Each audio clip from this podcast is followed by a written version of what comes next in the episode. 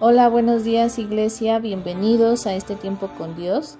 El día de hoy estaremos leyendo la palabra de Dios en el libro de Salmos, capítulo 14, versículos del 1 al 7, con el tema titulado La esperanza del pobre.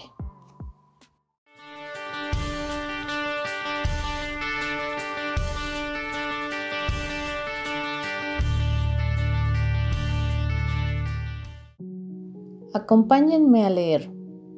Dice el necio en su corazón, no hay Dios, se han corrompido, hacen obras abominables, no hay quien haga el bien. Jehová miró desde los cielos sobre los hijos de los hombres, para ver si había algún entendido que buscara a Dios.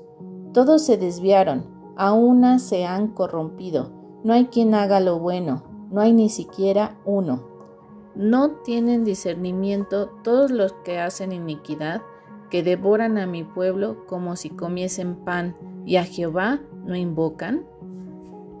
En esta primera parte de la palabra podemos ver que el que no es creyente dice en su corazón que no hay Dios, por eso sus obras son corruptas y abominables para el Señor. El ateo es o necio o malvado. Necio porque cierra los ojos a la evidencia de que Dios existe, o malvado porque no quiere someterse a las verdades de Dios. Nos volvemos ateos en la práctica cuando nos apoyamos en nosotros mismos más que en Dios. No aprecian a su prójimo y tratan con violencia a los más débiles. Como nos dice la palabra de Dios en Isaías 59, del versículo 4 al 8. No hay quien clame por la justicia, ni quien juzgue por la verdad. Confían en vanidad y hablan vanidades, conciben maldades y dan a luz iniquidad. Incuban huevos de áspides y tejen telas de arañas. El que comiere de sus huevos morirá, y si los apretaren saldrán víboras. Sus telas no servirán para vestir, ni de sus obras serán cubiertos. Sus obras son obras de iniquidad y obra de rapiña está en sus manos. Sus pies corren al mal, se apresuran para derramar la sangre inocente. Sus pensamientos, pensamientos de iniquidad, destrucción y quebrantamiento hay en sus caminos. No conocieron camino de paz, ni hay justicia en sus caminos. Sus veredas son torcidas, cualquiera que por ellas fuere, no conocerá paz. Hay muchos necios en el mundo, pero Dios siempre está en busca de algún entendido. Dios no solo espera que obedezcamos sus principios, sino que quiere además que le amemos con todo nuestro corazón. Solo Jesucristo ha hecho eso de una manera perfecta. Todos somos insuficientes, por lo tanto, debemos recurrir a Cristo para salvarnos.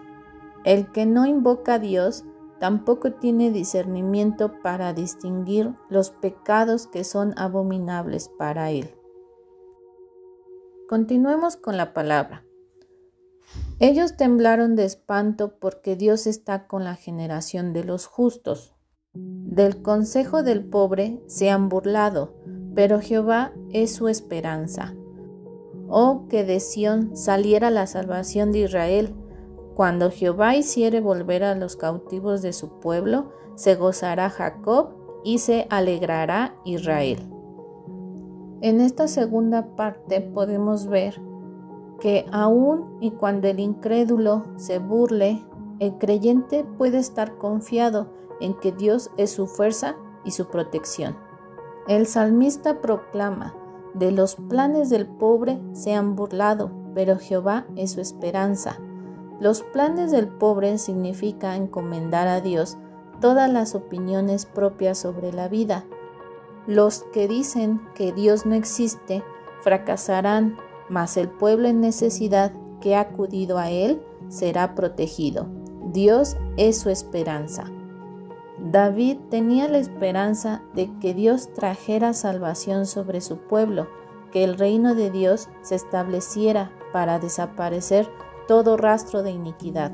Esa es nuestra esperanza también, que Él regresará y limpiará esta tierra de toda la maldad.